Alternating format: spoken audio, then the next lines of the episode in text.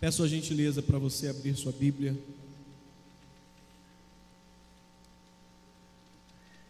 Primeiro livro de Reis 19, por favor. Bem conhecido o texto, mas quero, junto com os irmãos, refletir sobre um tema que desde quinta-feira eu venho alimentando no meu coração,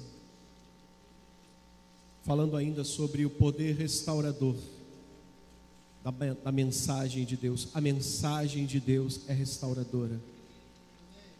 A mensagem de Deus, a palavra que ele transmite. Obrigado. Meu irmão.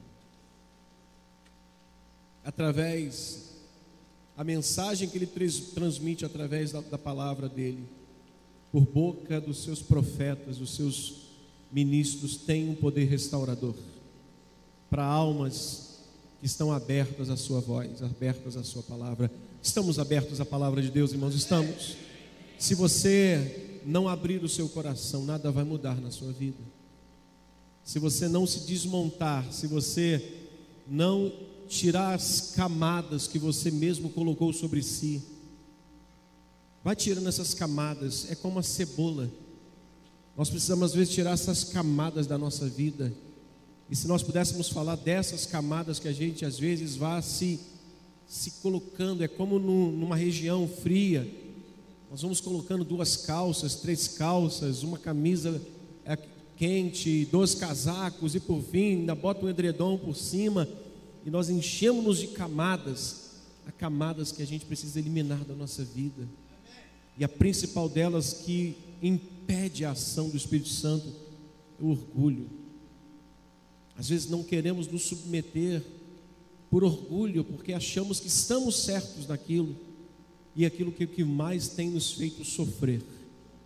Aquilo que a gente está sempre relutante mesmo que as pessoas estejam apontando e a gente reluta, é aquilo que mais a gente, é o porquê aquilo mais a gente sofre.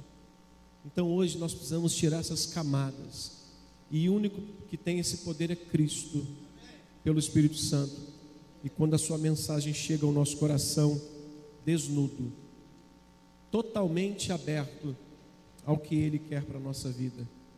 Então hoje eu quero falar do poder restaurador da mensagem da mensagem de Deus. E eu escolhi esse texto, meditei, me debrucei nele e quero pensar com os irmãos rapidamente. Nosso culto hoje não vai demorar, vai ser diferente do culto de Santa Sé, que tem duas horas, vai demorar o tempo suficiente para essa reflexão, tirarmos dízimos e ofertas e voltarmos para casa. E no próximo domingo de manhã, nossa Santa Ceia nós não iremos tirar oferta missionária hoje, nós vamos tirar oferta missionária no próximo domingo, também teremos culto, domingo que vem, com Santa Ceia de manhã e à noite, ok? Primeiro de Reis 19, do 1 até o 4, muito conhecido, Elias no Monte Horebe. Diz o texto que Acabe fez saber a Jezabel tudo quanto Elias havia feito, e essa palavra é muito importante nós meditarmos e deixarmos ela bem gravada. O que Elias havia feito. Diga comigo o que Elias havia feito. Ou seja, é, é pegarmos daí, darmos passos para trás e descobrirmos quais foram esses feitos. Então, Jezabel soube o que ele tinha feito. Então, o texto completo diz: E como matara os profetas à espada. Então Jezabel mandou um mensageiro a Elias a dizer-lhe: Façam-me os deuses como lhes aprover se amanhã, a essas horas não fizer eu a tua vida como fizeste a cada um deles. 3, verso 3 diz: Temendo, pois, Elias, levantou-se para salvar a sua própria vida e se foi, chegando a Berseba, que pertence a Judá, e ali deixou o seu moço. Ele mesmo, porém, se foi ao deserto, caminho de um dia, e veio e se assentou debaixo de um zimbro, e pediu para si a morte, e disse: Basta, basta, toma agora, ó Senhor, a minha alma, pois não sou melhor do que os meus pais. Obrigado, Senhor, por essa palavra lida. e nos abençoe com essa curta reflexão em o nome de, de Jesus. Poder restaurador da mensagem de Deus é o texto hoje que eu queria, o tema hoje que eu queria que você guardasse como esse primeiro primeiro culto de domingo à noite do ano de 2023. Minha palavra inicial nessa reflexão é de despertamento a cada um que está aqui, os que estão em casa nos ouvindo e aqueles que nos ouvirão no decorrer da semana. E a palavra de despertamento para todos nós é volte ao seu normal. Volte ao normal. Como se Otávio quisesse hoje dizer: volte àquela fé genuína, volte para aquela atividade, aquele serviço que você prestava a Deus independente da luta. Volte à fé genuína, isenta de dúvida. Volte ao normal, volte a ser aquele e aquela que um dia quando conheceu o Evangelho, quando a revelação da verdade chegou a você, você ficou como uma criança no peito de uma mãe, quando amamentava. Queria mais, mais, mais e mais. Minha palavra inicial de despertamento para todos nós hoje, aqui em casa, voltemos ao normal. Voltemos à fé genuína, isenta de dúvida isenta de questionamentos, isenta de um sentimento de que aquilo que eu fiz não deu certo, não valeu a pena, porque o seu coração, ao invés de encher-se de fé, encheu-se de dúvida. Mas volte ao seu normal, volte a ter aquela fé, volte a servir a Deus, independente a quantidade de lutas que isso possa é, implicar na sua vida, porque todos que querem piedosamente viver em Cristo serão perseguidos. Isso significa o que, pastor? Que uma vez que eu confesso que o Evangelho, que Cristo é Senhor da minha vida, e Ele é o Rei da minha vida, Ele que governa a minha vida, Ele não só habita em mim, Ele não só reside em mim, Ele governa a minha vida. A partir desse momento, eu tenho que enfrentar as oposições no mundo espiritual e também no plano físico, no plano dos homens, que podem serem usados espiritualmente para tentar tirar a minha esperança, a minha fé. Volte a ser aquilo ou fazer aquilo que em 2023, 2022 você fazia para Cristo. Volte a fazer. Esse é o meu desejo nessa noite, irmãos que através da mensagem divina, o Espírito Santo faça uma obra de restauração no seu coração, no meu coração, não estou isento de nada disso que eu estou falando para os irmãos aqui hoje.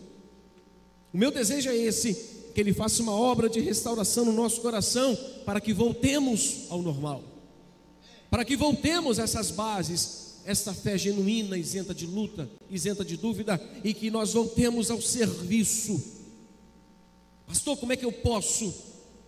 Que eu darei ao Senhor de tudo que Ele tem me feito, se não proclamar, se não dizer às pessoas o que Ele fez por mim, irmãos, o que eu posso fazer por aquilo que Ele fez por mim? Nada, mas se eu proclamar, se eu disser às pessoas o que Ele fez na minha vida, eu estou dizendo para Ele, Senhor, eu estou aqui não retribuindo, mas dizendo para todo mundo: Tu és bom, Tu és Senhor.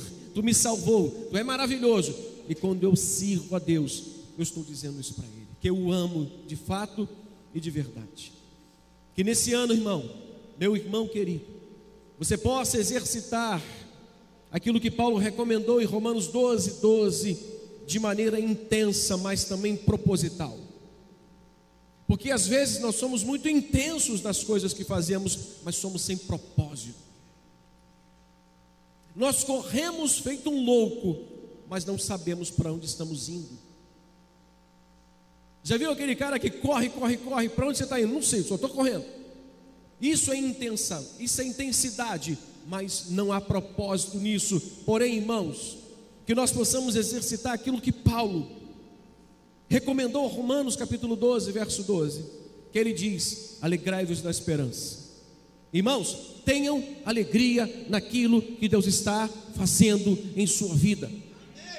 É exatamente isso que o apóstolo Paulo está querendo dizer quando ele diz: alegrai-vos na esperança, alegre-se naquilo que Deus está fazendo em você. A obra que Deus está fazendo em você é perfeita, não tem nada de errado. Mas às vezes a gente quer dar um pitaco, a gente quer dar uma, uma dica para Deus, como se Ele precisasse da nossa dica, irmão. Que nós possamos exercitar, Romanos 12, 12, quando Paulo diz: alegrai-vos na esperança, ou seja, tenha alegria naquilo que Deus está fazendo em você, realizando através da palavra de Deus em você. Ele está simplesmente, pela palavra, pelo poder do Espírito, descascando você, tirando as camadas da sua vida, eliminando o orgulho, eliminando a altivez de espírito, eliminando aquilo que atrapalha o poder dele a entrar no seu coração e revolucionar sua vida e família. Que nós exercitemos esse ano a paciência na tribulação. Que Paulo vai dizer: alegrai-vos na esperança sede pacientes na tribulação. O que, que Paulo quer dizer com isso? Ter paciência de esperar as tribulações passarem. Porque elas vão passar. Diga comigo, toda luta Eu já peguei um sudoeste a oito horas de mar adentro, onde você não via o continente eu só via água. Falei para o Paulo André ontem. Oito horas, sete horas e quarenta e poucos minutos, só mar adentro. Pegamos um sudoeste, eu falei para o barqueiro, não deu tempo nem dar um beijo nas crianças. Aliás, o Rubem nem existia. Ele disse: Fica tranquilo, nós vamos voltar. Mas as oito horas para voltar foram as piores, as mais demoradas mas elas passaram. Diga comigo: toda tribulação passa. Recomendo para você hoje o que Paulo recomendou aos romanos: sejam pacientes na tribulação. As coisas passam, irmãos. Tenha paciência de esperar as tribulações passarem. Tenha paciência de esperar as coisas mudarem na sua vida. Não seja apressado para tentar mudar, mudar as coisas. Em 2023, que possamos nos alegrar naquilo que Deus está fazendo, porque o que Ele está fazendo é bom, perfeito e agradável. Mas também tenha paciência para saber que isso é um processo, isso é um segmento, é hoje, é amanhã, é depois, só que um dia passa. Mas ele vai recomendar, o que eu quero recomendar aos irmãos também hoje: perseverar em oração, o que, que Paulo quer dizer? Ser perseverante na oração até que as coisas mudem. Nós queremos que elas mudem, mas não fazemos nada para que elas mudem. Nós não oramos, nós não estamos diante de Deus, nós não clamamos, nós não entramos em juízo com Deus. O que, é isso, pastor? Entrar em juízo com Deus é entrar na oração com Ele, dizendo: Senhor, assim diz a tua palavra como Josafá. Josafá foi o cara mais abusado na oração, ele entrou em juízo com Deus. Quando ele vê a tropa chegando dos inimigos, ele lembra a Deus que aquele povo que estava vindo era o mesmo povo que lá atrás ele podia ter destruído através do exército de Israel, mas Deus falou assim: não destruam eles, é como se nós tivéssemos deixado uma casa de marimbondo ali, pequenininha. Ou aquelas abelhas africanas que não fazem mal para ninguém, é só encostar nela, ou ela encostar em você. Aí a gente deixa aquela casa de marimbondo ali. E a gente passa e viaja, fica um ano fora. Um ano depois, quando a gente volta, está do tamanho de uma casa. E você, puxa, podia ter destruído ela, podia ter removido ela dali pode nem falar isso que agora é crime, né? Porque elas elas trazem um equilíbrio ao ecossistema, então não destruam casas de abelha, por favor. Mas você podia ter removido aquilo ali. Então ele disse assim: Senhor, tu podia ter removido, o Senhor podia ter acabado com eles. Sabe o que, que Josafá estava dizendo? Senhor, esse povo não é problema nosso, é problema do Senhor. Veja se não foi isso a oração de Josafá. Veja como foi isso que Josafá orou. Então nós precisamos alegrarmos na esperança, termos paciência na tribulação, mas entrarmos em juízo com Deus. Entrarmos numa vida de oração, dizer: Senhor, eu estou baseado na tua palavra para falar isso com o Senhor. É a tua palavra quem diz isso. É isso que a sua palavra diz. Então eu quero recomendar isso aos irmãos nessa noite, para o ano de 2023. Poderíamos parar aqui e orarmos para que a gente seja tenha alegria, tenha paciência e perseverança. Mas deixa eu pensar com os irmãos rapidamente. Na mensagem de Deus, irmãos, através da palavra pregada, é tão maravilhosa que é o passo que ela nos apresenta a história de homens com muita coragem, com muita fé, com muita ousadia, com muita intrepidez. Ela revela, esta mesma palavra que revela a, a grandiosidade dos homens corajosos de fé, ela também revela quem são eles de verdade. Quando as tribulações o afetam, eles são pó e cinza. Elas revelam a coragem, mas também revelam os medos, revelam suas fraquezas, revelam seus pensamentos fracos, a sua vida pequena diante da tribulação. O que não foi que aconteceu com Abraão? Um homem obediente, um homem de fé, quando Deus fala para ele: sai da tua terra e vai para o lugar que eu ainda vou mostrar para você. E quando chega na primeira situação de embate, a primeira coisa que ele quer fazer é fugir, para talvez socorrer a sua família, o seu, seu povo que é para o Egito. Que dizer de Moisés, que teve uma experiência sobrenatural. Ele viu uma sarça se queimando e não se consumindo.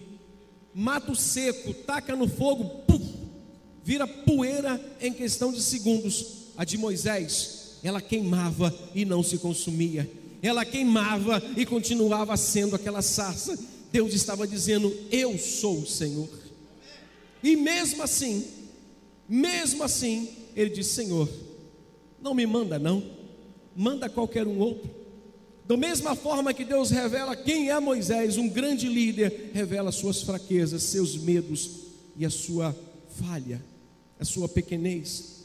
Que dizer de Paulo, um dos melhores, maiores pregadores do Evangelho, o destemido Paulo que pregava para todo mundo e que conseguiu, com a sabedoria divina, chegar em Atenas e falar para os atenienses, olhando para milhares de deuses e identificar um desconhecido e, através de um Deus desconhecido, pregar o Evangelho de Cristo a todas aquelas pessoas.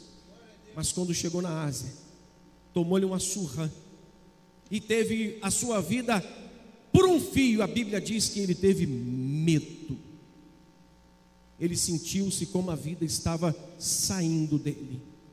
Da mesma forma que Deus apresenta, o Evangelho apresenta, a palavra de Deus apresenta, é a, a, habilidade desses homens, a fé desses homens, a intrepidez desses homens demonstra também, revela também suas fraquezas, sua pequenez e como eles são dependentes do Senhor. Todos esses homens que tiveram seus momentos de medo e angústia, irmãos, tiveram também suas vidas transformadas quando a mensagem de Deus chegou até eles. Quando a mensagem chegou, quando a palavra de Deus chegou, quando alguém trouxe uma palavra para eles, quando o próprio Deus se revela para esses homens, mudou, transformou completamente a palavra, a vida daqueles homens, porque uma palavra muda todas as coisas. Uma só palavra pode mudar o contexto da vida de uma pessoa. Diga comigo, uma palavra Diga mais uma palavra, muda tudo. Camarada chamado Saul foi procurar jumentas do pai que se extraviaram. Passou-se um tempo, não acharam-se as, as jumentas. Ele estava com o rapaz dele, com o moço dele, e disse: Voltemos, para que papai não fique mais preocupado com as jumentas e passe a se preocupar com a gente que está demorando. O menino chega e fala assim: Vamos agora não? Eu conheço um homem cheio do Espírito Santo, sabedoria e tudo que ele fala se procede. Esse homem, o nome dele é Samuel. Vamos até ele. E ele pega o moço e vai até Samuel. Quando chega Samuel, não era a jumenta que estava perdida, era Deus que queria achar Saul e levar até Samuel para ser ungido rei sobre Israel. Uma palavra mudou o caminho de Saul e levou ele até Samuel. Uma palavra muda, irmãos, uma mensagem muda, que a mensagem nesta noite de Deus mude e transforme a sua vida para a glória do nome do Senhor. Todos esses homens, irmãos, que eu citei, se levantaram depois de ouvirem a mensagem e voltaram ao normal por causa de uma promessa que tem resistido há séculos. Eu estarei com vocês todos os dias. Se tem uma palavra que me alenta o coração, é saber que Ele está comigo todos os dias. Inúmeras vezes eu pensei em desistir de alguma coisa, mas saber que Ele está comigo me encoraja a não desistir. Saber que esta promessa é irrevogável, é intransferível, que Ele está comigo até os últimos dias da minha vida, me traz força para levantar e seguir a minha caminhada. Que nesta noite, esta mesma promessa que tem resistido aos séculos, que tem resistido aos tempos de que Ele está conosco até a consumação dos séculos, renove o seu coração na esperança de você continuar seguindo em 2023. Essa palavra enche o teu coração. No capítulo 19, algumas mensagens chegaram ao profeta e nos deixaram lições tremendas.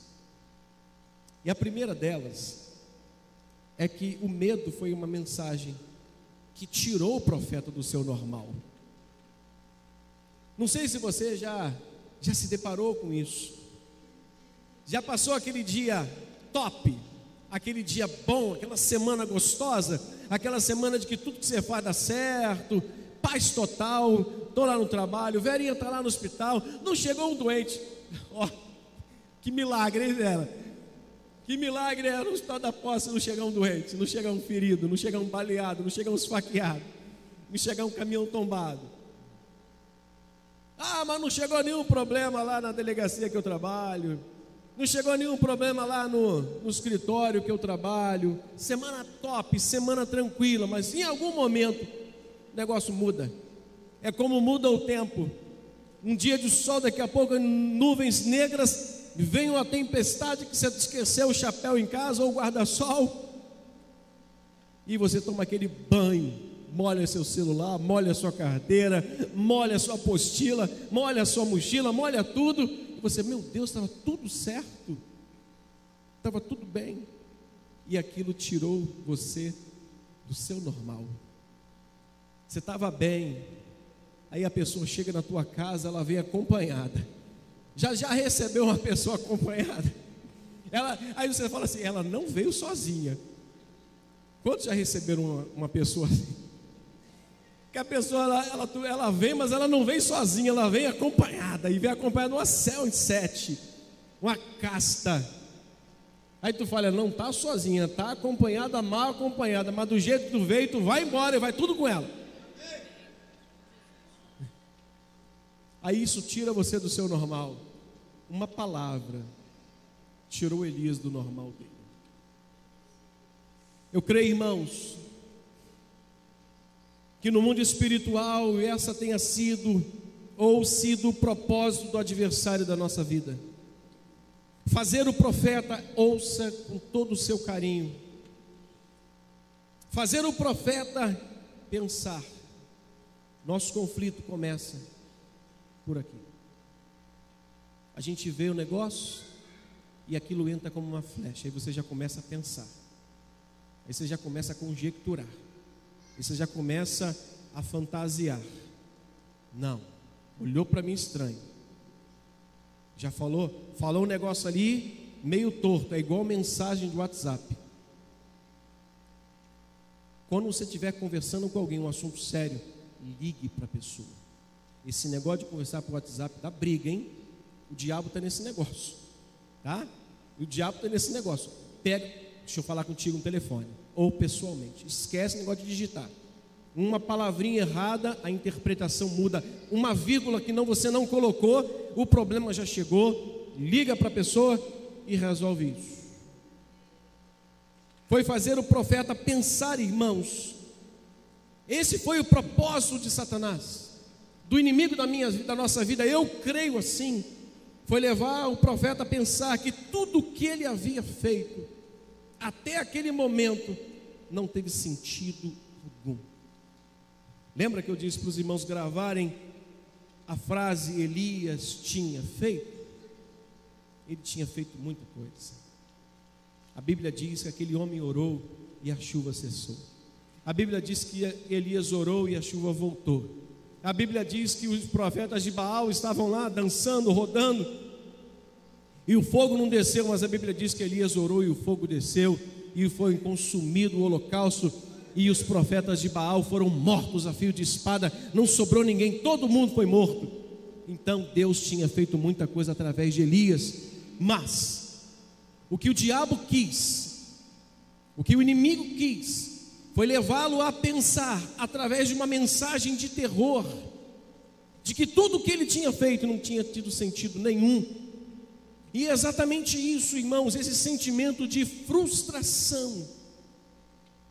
Nós às vezes entramos 2023 e se bobearmos, vamos entrar 2024 com o mesmo sentimento de frustração, enquanto nossos ouvidos não se fecharem para as mensagens de medo e nos abrirmos para a mensagem que vem do céu para a nossa vida e nos submetermos a ela.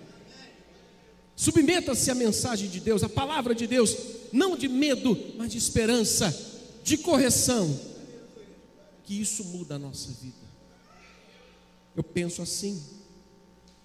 Submeter o profeta essa ameaça seria uma grande tentação para fazê-lo. Começa por aqui, esquecer de tudo que vivera de experiências extraordinárias com Deus. Ele quis, irmãos, é uma percepção minha à luz do texto. Eu creio. Paulo diz: Bem-aventurado aquele que não se condena naquilo que crê, naquilo que expressa eu creio. Que o que o diabo quis foi levá-lo a pensar de que tudo que ele tinha feito não tinha sentido nenhum. Esquece, aquilo foi sonho teu, não caiu fogo do céu, não parou de chover, isso não acontece, Elias. Ele quis levar ele pensar que isso não aconteceu, mas, sobretudo, foi uma grande tentação para tentá-lo fazer esquecer das experiências extraordinárias que ele havia vivido com Jesus, com o Senhor. Não se esqueça. Faça como salmista. Minha alma, não se esqueça de nenhum só dos benefícios do Senhor. Precisamos estar aqui, ó, alimentando a nossa lembrança das extraordinárias maravilhas que Deus tem feito em nossa vida. Precisamos avaliar nossas reações, não à luz do que está acontecendo agora, momentaneamente, nossa reação quando acontece alguma coisa é: não tem sentido. Não avalie. Não avalie a sua reação. Não faça isso. Não avalie nada através daquilo que está acontecendo agora. E sim daquilo que vem acontecendo dia a dia na sua vida. Deus tem sido gracioso para conosco. Só que tem um momento em que nós temos que dizer aquilo que Jó disse: Não nos daria, Senhor, o, mal, tendo Ele sempre nos dado o bem. Mas precisamos avaliar, não, as nossas reações têm que avaliar, não o que está acontecendo agora. Bati o carro, o motor do carro bateu. Isso é coisa do diabo. Não, você esqueceu de botar o óleo. Você esqueceu de fazer a prevenção do carro. Você esqueceu de ver de que a correia dentada, algumas não sei, a corrente de comando, mas você esqueceu de alguma coisa, botou no bate assim. É coisa do diabo, não. Aí você acaba dizendo: Poxa, o que, que adianta? Ser dizimista? Vou parar de dizimar. Vou dizer isso para você mais uma vez. Precisamos avaliar nossas reações, não à luz do que está acontecendo agora, e sim do que vem acontecendo daquilo que Deus já fez em nossa vida. Eu tenho certeza que quando você parar para ver o que Deus já tem feito na sua vida, você vai ser, vai ter uma outra reação os seus olhos vão direcionar-se para outro lugar. A segunda lição que eu aprendo nesse texto da mensagem enviada ao profeta para tentar mostrar e fazê-lo voltar ao normal é que nós vamos sempre precisar de alguém para que isso aconteça. Diga comigo, por gentileza, eu vou precisar sempre de alguém para que eu saia de uma situação difícil. Quer ver o texto rapidinho? Já estou terminando. Versículo 5. Olha o que diz o texto. Vamos ler juntos. Deitou, deitou-se e dormiu debaixo do zimbro, e eis que um anjo o tocou e lhe disse: Levanta, levanta e come. No caso de Elias, Deus enviou um anjo para dizer para ele assim: Rapaz, levanta. Para você, diga comigo, para mim. Deus enviou esse irmão do estado do seu lado. Deus levantou a comunidade cristã para que a gente possa uns com os outros dizer: Oh, levanta, meu irmão. Acorda, meu irmão. Oh, o diabo está tripudiando da sua vida, rapaz. Ô meu irmão, para de brincar com Deus, você está tentando o Senhor, rapaz. Para Elias, para Elias voltar ao normal dele, Deus usou um anjo para dizer: levanta-te para a igreja, Deus tem usado os pastores, Deus tem usado você, Deus tem usado a igreja para despertar as pessoas para voltar ao normal. Nós vamos precisar de alguém. Eu vou contar uma historinha rápida para vocês.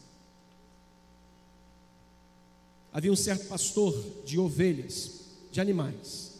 Não era pastor eclesiástico, não. Vivia numa cidade fria, muito fria cuidava de ovelhas. E esse homem esteve ausente na igreja ou da igreja durante três ou quatro domingos. Seu pastor, percebendo a sua ausência, foi atrás dele. Encontrou ele no caminho e disse: Eu quero conversar com você. E o pastor de ovelhas chamou o pastor eclesiástico para ir na casa dele e sentar-se. Ambos sentaram-se em frente à lareira.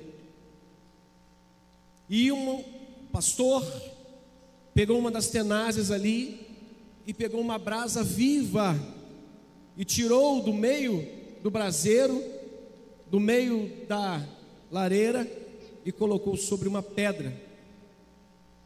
E ambos ficaram em silêncio durante alguns minutos. O que acontece é que aquele braseiro ou aquela brasa começou a perder o seu encanto começou a, a, a se apagar, ela começou a se esfriar e começou a ficar escurecida como um carvão. Ela estava em brasa, ela estava acesa, mas ela começou a ficar sem cor, vermelha, e começou a ficar escura. Ele novamente pega aquela brasa com uma das cenazes e volta ela para dentro do, da, da lareira e ela volta à sua cor normal, ela volta a ficar viva, ela volta a acender. Ao que aquele pastor sai e volta para sua casa. Embora o pastor eclesiástico não dissesse uma palavra, o criador de ovelhas recebeu a mensagem. E ele concluiu o seguinte: sozinhos perecemos sozinhos, nossa fé fica fria e obscurece, fica escura. Ela fria e obscurece, mas na companhia dos remidos revivemos. Mas, na companhia do, dos remidos, nós nos renovamos. Na companhia dos remidos, nossa fé se renova, nossa força se restaura e nós somos curados. Para você voltar ao normal, você vai precisar de alguém. E nós estamos aqui para te ajudar. Você tem essa pessoa que está do seu lado para te ajudar. Você tem alguém para dizer para você: levanta e anda. Que Deus nos abençoe. A terceira lição, e finalizo assim, é que a mensagem enviada ao profeta nos mostra que para voltar ao normal, vamos precisar de resiliência e não termos pena de nós mesmos. Nós vamos precisar de deixar de termos pena da gente. Fazer aquela oração,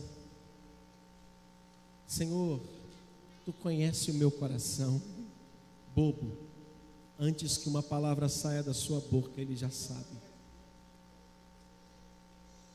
que, que Elias fez?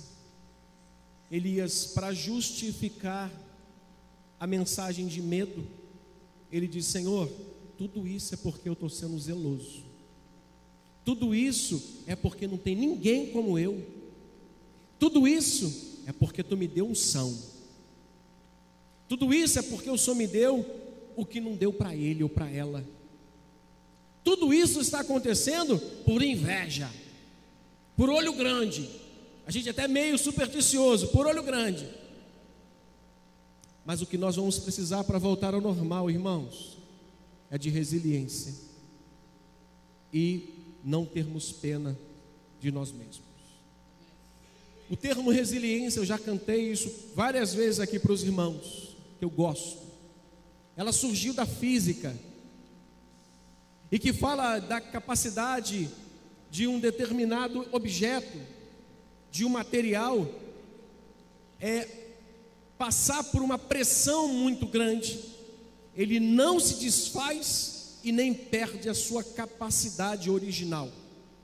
Exemplo, pastor, uma vara dos saltadores, aquela vara dos homens que saltam, como é que é o nome daquela? Vara de salto. Qual é a função daquela vara? Aquela vara tem a função de projetar aquele homem. Quando ela enverga, ela ganha uma força, ela ganha uma pressão e projeta esse homem para frente, para cima, e ele salta. Quando ela termina de envergar e toda a sua força é lançada na curvatura, quando ela fica ereta, ela permanece uma vara e não perde o que ela sempre foi e ter a sua força. É isso que nós precisamos para esses dias. Ela não sofre alteração. O que nós precisamos para 2023 é enfrentarmos com perseverança as tribulações, nos alegrarmos daquilo que Deus está fazendo e mantermos uma vida de oração, porque irmãos, não há nada que possa impedir uma igreja que está de joelhos nem a morte, nem a vida, nem os anjos, nem potestades, nem as coisas do porvir, nem do presente poderão nos separar do grande amor de Deus que está em Cristo Jesus, o nosso Senhor. Que Deus nos abençoe. Que Deus nos faça entender que para que a gente volte ao normal e tenha uma fé genuína, isenta de dúvida, e também um serviço isento do medo de sofrermos, nós vamos precisar, primeiro, de não dar ouvidos a mensagens que não sejam divinas. Nós vamos precisar uns dos outros e vamos ter que parar com essa besteira, desculpa a minha expressão, de termos pena de nós mesmos. Irmãos, nós somos filhos de Deus. Nós somos filhos de Deus. Se você for um homem fiel a Deus, Deus jamais deixará de ser fiel a você. E vou te dar um recado que Paulo disse a Timóteo: mesmo que você seja infiel, ele continua sendo fiel. Ele vai continuar, porque ele não pode mudar de ser o que ele é. Que Deus nos ajude. e que saiamos dessa sombra de 2022 cheios de coragem para vivermos um novo tempo na nossa vida, que vai chegar em nome de Cristo. Quantos recebem essa pequena palavra, diga amém. Vamos aplaudir a Cristo.